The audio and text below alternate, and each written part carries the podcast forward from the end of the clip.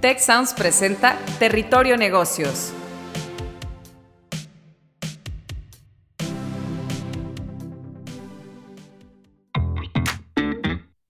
Estamos entrando de nuevo a Territorio Negocios. En este episodio para conversar sobre la digitalización de tu pyme.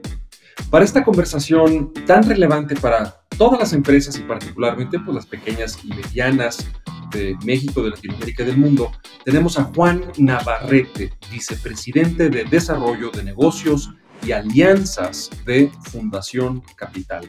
Bienvenido, Juan. Muchísimas gracias, encantado de estar con todos ustedes. Gracias, Juan, por acompañarnos. Y para este diálogo tenemos también aquí conectado a Sebastián García, investigador de nuestro FAIR Center que en inglés es Center for Financial Access, Inclusion and Research, nuestro centro financiero para la inclusión financiera, el acceso y la investigación de la Escuela de Negocios del Tecnológico de Monterrey. Y como siempre, yo soy su anfitrión, Jaime Martínez, decano regional para la Ciudad de México de la Escuela de Negocios del Tecnológico de Monterrey. Sebastián también, muy bienvenido. Muchas gracias, Jaime. Juan, buen día. Gracias por esta invitación. Pues vamos abordando un poco de, contexto de la, de la plática. Eh, y es que la digitalización de las pymes, sector, por cierto, que representa el 99% de las empresas mexicanas, esa digitalización está todavía en marcha. Pues efectivamente no, no termina, no es hacer una cosa u otra, sino que es un proceso de creciente sofisticación. Y según información de la industria de ventas en línea, el e-commerce, hacia el año 2020, 6 de cada 10 pymes vendía por Internet. Cuatro de ellas haciéndolo a través de su propia página web. Esto es, esto es muy importante. El proceso de, de, venta en línea se aceleró claramente durante la pandemia hasta alcanzar un 83% de conversión a la digitalización ya en los procesos de las pymes. 83% ya se podrían considerar digitalizadas en mayor o menor grado. Los beneficios de digitalizar a las empresas en nuestro país, como en cualquier otro, son múltiples, desde el crecimiento en ventas hasta la prolongación de la vida misma de la pyme, que hoy está promediada en siete años. Según expertos, de continuar con su ritmo de transición actual, la digitalización de las pymes producirá 65 mil millones de pesos del Producto Interno Bruto para el año 2024. La clave para que ese escenario sea alcanzable parece estar o está sin duda en la educación tecnológica y financiera.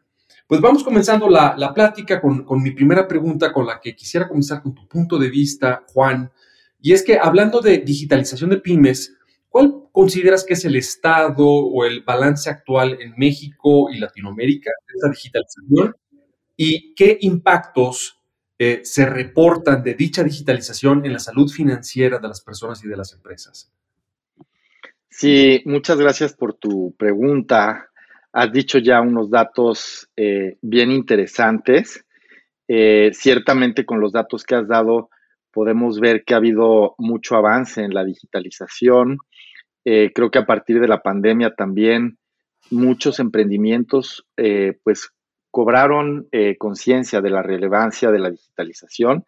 Sin embargo, hay todavía mucho por hacer. Eh, yo quisiera tocar el punto también de las micro, eh, de los microemprendimientos, además de las pequeñas y medianas, desde luego, porque es en los microemprendimientos donde también hay todavía muchos retos de digitalización. Em, pues fundamentalmente yo te diría que de acuerdo al trabajo que nosotros hemos hecho, eh, a través de esfuerzos para digitalizar MIPIMES, tenemos evidencia representativa de que el uso de tecnologías digitales incrementa eh, la venta, incrementa la posibilidad de acumular activos, eh, incrementa también la productividad de los emprendimientos. Por ejemplo, hay muchas herramientas para la administración digital de inventarios que hacen que el tiempo invertido en la administración del negocio sea más eficiente y por ende, eh, pues que haya menos costos en los balances, eh, pues digamos a, final de mes eh, en la administración del negocio. Y por lo tanto, tanto a, partir de investigaciones cuantitativas como cualitativas, podemos ver que hay impactos muy positivos en la salud financiera. Hay más venta. Eh, durante la pandemia nosotros vimos muchísimas eh, microempresas, por ejemplo, que empezaron a usar más el WhatsApp para recibir pedidos por WhatsApp dentro de sus áreas de influencia y eh, pues hacer envíos de los productos que por WhatsApp les eran pedidos. Algunas ya utilizaban pagos digitales, otras no, y esto les permitió vivir durante la pandemia y, enfrentar pues lo que implicaba el confinamiento. Entonces, eh, pues por todos estos motivos, los impactos son positivos, sin embargo, hay todavía mucho por hacer y sobre todo, eh, pues entre las eh, MIPIMES, las microempresas, además de las pymes y medianas. Juan, nos, pintas un, escenario sumamente positivo de, los beneficios que van cosechando las, las pymes. Desde tu perspectiva, Sebastián, y nuestro centro de investigación sobre el acceso financiero y la inclusión, eh, ¿estas cifras resuenan contigo? ¿Hay algún otro matiz que creas que la audiencia debe tomar en cuenta? Sí, claro, justo eh, hay un aspecto muy relevante y sobre todo también un estudio que realiza Microsoft en 2021 sobre la transición en este plano digital y si bien 83% en este resultado este, arrojan que pymes han modificado su modelo de negocios y han transicionado justamente a la parte digital. Em, apunta y justamente, y esto relacionándolo con el INEGI, pues que de los 500 mil negocios no pymes aproximadamente en ese año que se encuentran ya en línea, únicamente 15 mil tienen ventas significativas, ¿no? Entonces, estos datos nos arrojan que sí, bien, y como hemos comentado, variables como la pandemia han hecho que la transición digital sea inminente y muchas eh, MIPIMES evolucionaron sus modelos de negocios, pero justamente siguen muchos esfuerzos por, por realizar. ¿no? También otro, otro dato relevante, la Asociación Mexicana de Venta Online, pues justo como comentabas, eh, Jaime, muestra que este 68% de las MIPIMES consideran estar completa o medianamente completas y estar transicionado. ¿Esto que nos arrojan? Que siguen habiendo una gran eh, falta de capacitación y estos esfuerzos nos seguimos uniendo para fortalecer en este caso la inclusión financiera y digitalizar a las pequeñas y medianas empresas que, como sabemos, son el motor, el eje de la economía en nuestro país. Oye, em, aprovechando, Sebastián, que nos, nos ofreces, eh, digamos, el otro, un poquito el otro lado de, la moneda, eh, que no deja de ser positiva, pero enfrenta todavía eh, áreas de oportunidad, ¿cuáles consideras que son las trabas que aún está enfrentando la digitalización de las pymes? Em, y ¿Cómo podemos mejorar esas capacidades de las, de las mismas pymes en su digitalización? Claro, un elemento muy relevante que debe ser constante es la capacitación y la formación digital. muchas personas no están completamente involucrados a la digitalización, al uso de plataformas, interfaces.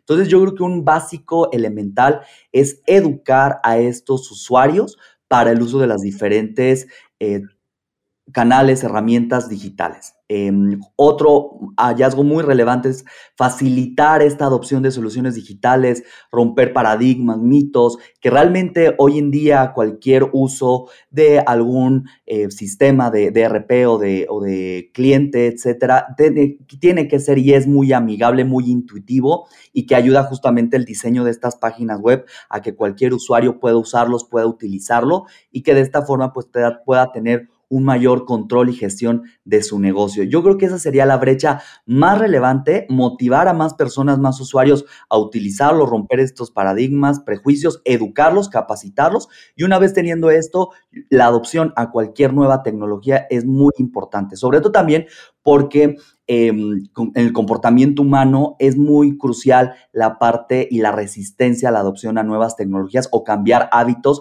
que por mucho tiempo veníamos haciendo. Entonces, en, en muchos estudios es inminente esta resistencia al cambio, pero se contrasta y justo con una buena capacitación y una formación digital adecuada. En, en, estos temas que toca Sebastián, yo creo que en la audiencia hay empresarios y empresarios que dicen, bueno, entiendo que la capacitación es crítica, pero hay tantas cosas en las cuales me podría capacitar que no sé por dónde empezar. Entonces, hay, una pregunta que les voy a hacer más adelante. Esta es la, digamos, la primicia de una, pregunta siguiente, que es, ¿qué, habilidades o qué capacitaciones priorizar? Pero antes de llegar a eso, quisiera ahora redondear tu intervención con la perspectiva de Juan eh, y su rol de liderazgo en la Fundación Capital. donde, donde Juan, desde la plataforma de Fundación Capital, también, ¿qué otros retos percibes, obstáculos, trabas, cuellos de botella, que incluso tal vez desde, la propia fundación se atienden para esta digitalización ideal y continua en las pymes, pero también en las microempresas, microemprendimientos, como ya notaste. Sí, efectivamente. Mira, te cuento. Nosotros, por ejemplo, estamos llevando a cabo un proyecto regional eh, que incluye a México, a Colombia y a Perú. Eh, en esos tres países nosotros hemos hecho mucho trabajo en campo, observando el comportamiento de los emprendedores y de las emprendedoras y tratando de entender eh, pues a partir de ejercicios de mapeo del comportamiento y de mapeo del viaje digital, por llamarlo de alguna manera, de los emprendimientos. Eh, y hemos eh, pues identificado muchos pasos cruciales donde es bien relevante pues estar cerca del emprendedor para ayudarle en este viaje digital, ¿no? Está desde simplemente recibir información, por ejemplo, de una herramienta digital, conocer los requisitos, eh, el momento de toma de decisión, cuando el emprendedor o emprendedora dice, bueno, está bien, yo voy a usar, por ejemplo, este sistema de pagos digitales o esta herramienta para administrar digitalmente mis inventarios. Eh, y a partir de ese momento de que se toma la decisión, pues se tienen que cumplir requisitos. Por ejemplo, hay herramientas que requieren tener una cuenta bancaria que opere digitalmente para que funcione junto con el aplicativo que se decidió utilizar. Posteriormente hay un momento donde se tiene que firmar un contrato, así sea digitalmente, y ya recibir la autorización, eh, porque a final de cuentas estamos hablando de una relación con un proveedor digital que está teniendo el emprendimiento, ¿no? Por lo tanto, hay muchos pasos y es en esos pasos donde puede haber pues una decisión de deserción simplemente porque el emprendedor o emprendedora, emprendedora dice, bueno, pues esto no es para mí, no lo entendí, mi dispositivo móvil, por ejemplo, no tiene la memoria suficiente para bajar el aplicativo, etcétera. Entonces, hay muchos pasos realmente donde pueden suceder fallas técnicas, eh, falta de información, eh, finalmente es un proceso donde también se tiene que construir la confianza por parte del emprendedor y emprendedora. Y es ahí donde la Fundación Capital acompaña a los emprendimientos para que en las siguientes preguntas que vas a hacer ya voy a describir con más detalle el tipo de herramientas que hemos generado para justamente apoyar en este viaje digital. Pero lo que quiero decir es que es un proceso que no sucede de la noche a la mañana porque hay varios pasos y en esos pasos es donde realmente nosotros tenemos que ir apoyando al emprendedor.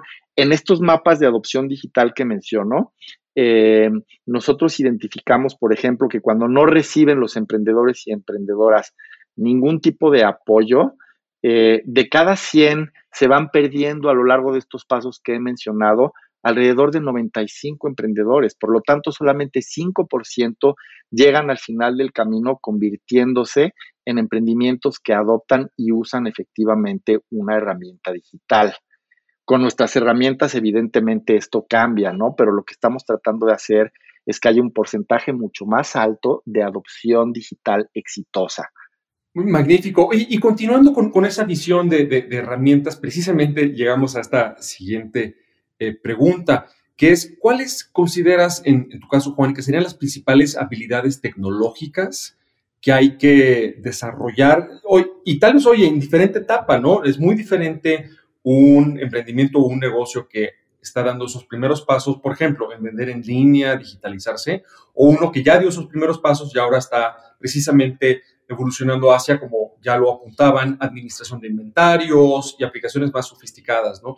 Em, ¿Cuáles serían esas principales habilidades que, desde tu perspectiva em, eh, puede nuestra audiencia incluso correr como una especie de checklist, ¿no? Para saber dónde, dónde están bien y dónde tienen áreas de oportunidad. Escucharte a ti, Juan, y redondear contigo, Sebastián. Sí, mira, es un espectro amplio desde habilidades básicas para navegar en ecosistemas digitales, eh, como por ejemplo, hay algo bien importante que hay que mencionar y es los peligros de navegar en un espacio digital. Mucha gente, por ejemplo, habrá visto eh, que en tiempos recientes se hablaba de unas apps que daban créditos express y muchas de ellas eh, tenían vinculación con negocios fraudulentos, ¿no? Eh, entonces, por ejemplo, tener la habilidad de identificar en el espacio digital cuándo tengo que preguntar dos veces eh, cierto tipo de aspecto porque no parece que es del todo legítimo esto que me están ofreciendo en este ecosistema digital, ¿no? Eh, tener una cuenta de correo electrónico, saber abrir una cuenta de correo electrónico. Hay emprendedoras o emprendedores, sobre todo en el segmento micro, que no tienen correo electrónico y como ustedes saben, muchas veces es indispensable tener un correo electrónico para poder ser funcional con un aplicativo, ¿no? Entonces, desde la habilidad de poder tener una cuenta de correo electrónico, eh, saber, por ejemplo, aspectos como que mi dispositivo tiene suficiente memoria para poder bajar un aplicativo. Ya mencioné este tema de los peligros del espacio digital. Ese tipo de cosas, pues quizás a nosotros nos parecen bien simples, pero son fundamentales, ¿no? Entonces, digamos, acabo de mencionar, pues, habilidades básicas. Eh, luego está, desde luego, ya, eh, pues, un conjunto de cuestiones pues más complejas como capacitación financiera y empresarial, donde desde luego nosotros hemos creado contenidos para apoyar a los emprendedores y emprendedoras a hacer marketing digital, por ejemplo, eh, contenidos eh, de salud financiera, contenidos de ahorro, de crédito, esos ya son más a profundidad, pero realmente es una mezcla de habilidades eh, que van desde las más simples, eh, el ABC, digamos, de la navegación en espacios digitales, a habilidades que tienen que ver, pues, con cómo logro un mejor desempeño de mi emprendimiento. Y aquí es bien importante decirlo, muchas veces creemos que todo esto es, es eh, una cuestión estrictamente de crear capacidades, pero también es de informar. La gente ya sabe, la gente es muy hábil, digamos, en el uso de dispositivos digitales, incluso gente que eh, pues eh, no ha tenido muchos años de educación formal, aprende haciendo, ¿no? Pero eso no quiere decir que tenga toda la información, por ejemplo, sobre la oferta digital existente, sobre los derechos y obligaciones o, por ejemplo, a quién acudir cuando hay algún tipo de problema. Eh, con, con, alguna oferta digital. Existen pues autoridades del gobierno como la Conducef, por ejemplo, eh, para eh, pues la provisión de servicios financieros y la defensoría de los clientes eh, y usuarios del sector de servicios financieros. Entonces, este aspecto informativo que trasciende el de creación de capacidades es también muy, muy importante.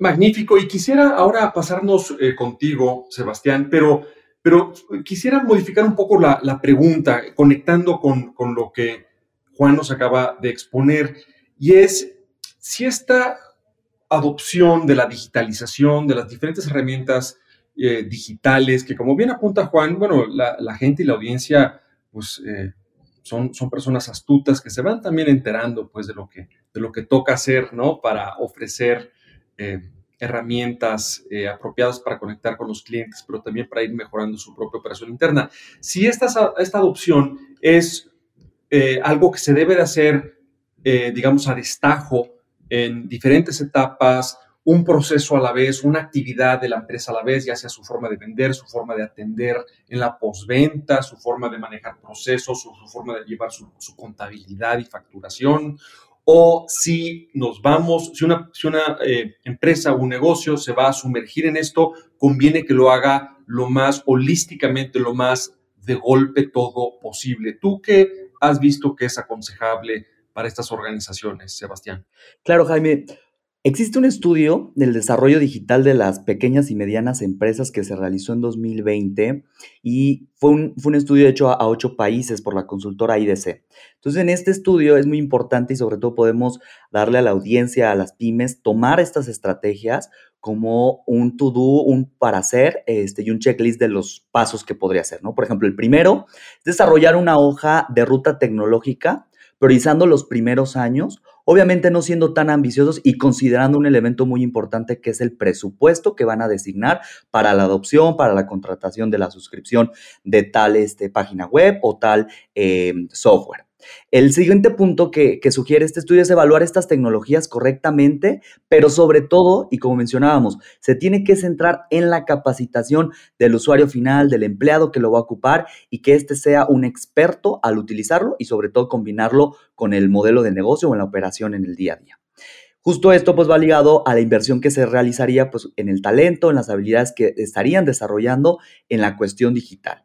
Y finalmente, y otro rubro muy importante que a mí me gustaría destacar y no olvidarlo, es que la, mi pyme, en la manera que va obteniendo más conocimientos, sobre todo financieros, y conociendo su estructura de capital financiera, puede lograr tener mayor crecimiento también y, sobre todo es muy importante destacar, muchas MIPIMES se quedan en el camino o no justamente llegan a una etapa de expansión o de crecimiento por el desconocimiento de la información financiera. Es decir, no conocen cuánto tienen en inventarios, no conocen cuánto venden, no conocen cuáles son sus mermas, no conocen cuáles son sus gastos. Entonces, justamente otro rubro muy relevante para poder potencializar, crecer tu negocio es tener un control completo de tu información financiera. Y justamente pues esto sería un skill extra que deben de considerar la pequeña y mediana empresa y constantemente estar evaluando tus resultados de forma constante para generar un, un mayor control y sobre todo pues que tu negocio persista. Magnífico, Sebastián. Eh, me llevo la hoja de ruta, lo que puede ser simplemente un, un planteamiento de cómo quisiéramos ir eh, a lo largo del tiempo avanzando en esta maduración digital ideal, que por supuesto esa hoja de ruta pues, se puede revisitar conforme hay nuevas herramientas o detectamos nuevas oportunidades o nos enteramos ¿no? de, de diferentes soluciones que podemos incorporar a la competitividad, a la agilidad de la organización, pero también haces hincapié en el control completo que se debe de mantener de la información financiera, que eso a su vez pues, va a ser un motor de que nos cuestionemos muchos aspectos de la eficiencia y la rentabilidad de la, de la empresa eh, y nos va a generar ese apetito también por seguir manteniendo esa digitalización. Quisiera cerrar con una reflexión tuya, Juan, nuevamente desde la plataforma que es de Fundación Capital y la, la vista, digamos, el panorama que tienen ustedes de muchos tipos de emprendimientos y micronegocios, que es qué se requiere para que este proceso de digitalización pueda durar, pueda ser sostenible en el tiempo. Eh, ¿Qué nos puedes apuntar sobre eso? Pues yo lo primero que diría es que hay que construir confianza. Eh, los emprendimientos tienen que tener confianza en las herramientas digitales, confianza en su capacidad de uso. En el sector micro hay muchos mecanismos de autoexclusión porque no existe esa confianza. Entonces yo creo que eh, a través del acompañamiento que se le da a los emprendimientos, en procesos como el que describía Sebastián, se va creando esa confianza y eso pues justamente le da continuidad al uso y a la profundización de la adopción digital, ¿no? Eso lo diría como, como un aspecto fundamental, ¿no? ¿no? La confianza de que la digitalización es para todos, no es difícil de usar, quizás en un principio puede eh, parecérnoslo, pero no es así. Eh, y creo que hay muchos recursos tanto de capacitación como de información para hacernos de esas habilidades, para generar esa confianza y pues en última instancia tener negocios que son mucho más productivos y que tienen pues mucho más posibilidades de crecer y de integrarse a la economía digital actual, global del mundo, ¿no? Ya lo mencionaban al principio, ¿no? Eh, México tiene un potencial de 65 billones, ¿no? Eh, si se aceleran los procesos de digitalización. Magnífico, Juan. Y en este apunte que nos haces de la confianza, pues es igual incluso en la gestión del cambio, en cualquier tipo de organización, la administración del cambio se logra cuando vamos poco a poquito por los frutos más fáciles o más inmediatos de ese cambio, cualquiera que sea. En este caso estamos hablando de digitalización, pero en todo caso del cambio ir por los resultados que nos vayan generando la evidencia y la confianza en uno mismo y confianza en el proceso, pues para seguir acelerando y profundizando, pero viendo esa confirmación a través de los, de los beneficios que vamos cosechando. Eh, pues esta fue una, una discusión, creo que muy aterrizada, pero también muy interesante en torno a digitaliza tu pyme. Esto fue Territorio Negocios y tuvimos para la discusión de este episodio a Juan Navarrete, vicepresidente de Desarrollo de Negocios y Alianzas de Fundación Capital, que lo pueden buscar también en Internet. está eh, con nosotros Sebastián García, investigador del FAIR Center, el Centro para el Acceso Financiero, la Inclusión y la Investigación de la Escuela de Negocios del Tecnológico de Monterrey. Y yo fui su anfitrión Jaime Martínez, decano regional para la Ciudad de México de la Escuela de Negocios, también del Tecnológico de Monterrey. No se olviden de comentar, opinar, preguntar eh, con el hashtag Territorio Negocios en la red social de su preferencia, que por cierto hay cada vez más redes sociales, lo cual me da mucho gusto siendo utilizadas y nos volvemos a escuchar muy pronto. Si quieres conocer más sobre los sucesos de la actualidad política, te invitamos a escuchar Con su permiso. Estamos ante la batalla de política económica más importante de este sexenio. El podcast en el que nuestros expertos hablan sobre los temas más actuales de la agenda pública en México y en el mundo. Escúchalo en Spotify, Apple Podcast y Google Podcast.